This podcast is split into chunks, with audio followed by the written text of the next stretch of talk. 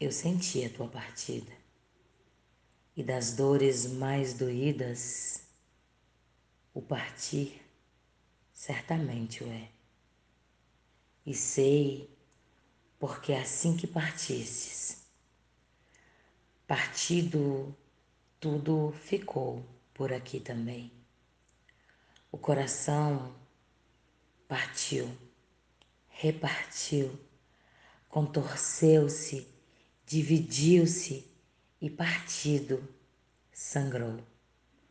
O corpo doía por inteiro, num triste flagelo. Parecia que a alma partida estava. Sim, eu senti a tua partida. E como foi sentida? Até quando percebi que não mais voltarias. Então Parti desta vez por derradeiro, e dentro de mim foi o paradeiro.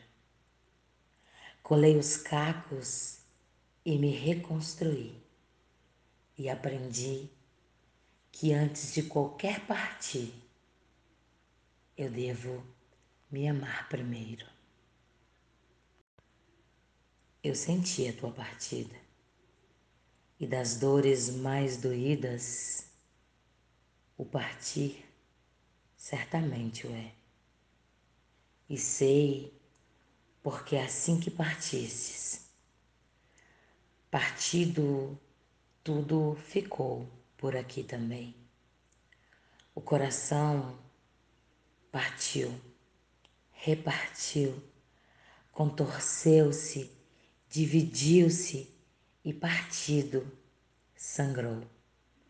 O corpo doía por inteiro, num triste flagelo. Parecia que a alma partida estava. Sim, eu senti a tua partida. E como foi sentida? Até quando percebi que não mais voltarias. Então Parti desta vez por derradeiro, e dentro de mim foi o paradeiro. Colei os cacos e me reconstruí, e aprendi que antes de qualquer partir, eu devo me amar primeiro. A verdade é que toda despedida causa uma ferida, que, cutucando ou não, ela está lá. Às vezes, quando cutucada, dá uma mais forte pontada e nos lembra a profundidade da dor. Mas, se não mexer nela, vai criando uma casquinha, fica ali bem guardadinha até alguém romper ela. Na verdade, o ideal é que nós mesmos rompêssemos essa casca, cutucássemos essa ferida, fizéssemos com que ela sangrasse, doesse, de modo que até o nosso ar faltasse. Não interessa como. O importante é que depois disso ela se curasse e encontrássemos força para nos levantar e seguir, não protelar, não deixar a dor para amanhã, não deixar a cura para depois.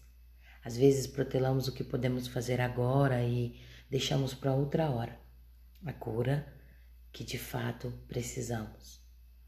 Quando acontece uma partida, os pedaços precisam ser ajuntados, como num jogo de quebra-cabeça e a peça, uma alma, precisa ser reconstruída.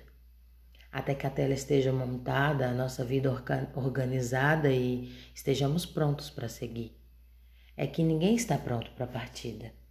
E saber lidar com a ferida ainda é domínio de poucos, mas que estejamos sempre aptos a olharmos para dentro não termos a dor como coisa de louco, mas administrá-la e que a cada dia nós possamos então, por mais que sangre, curá-la.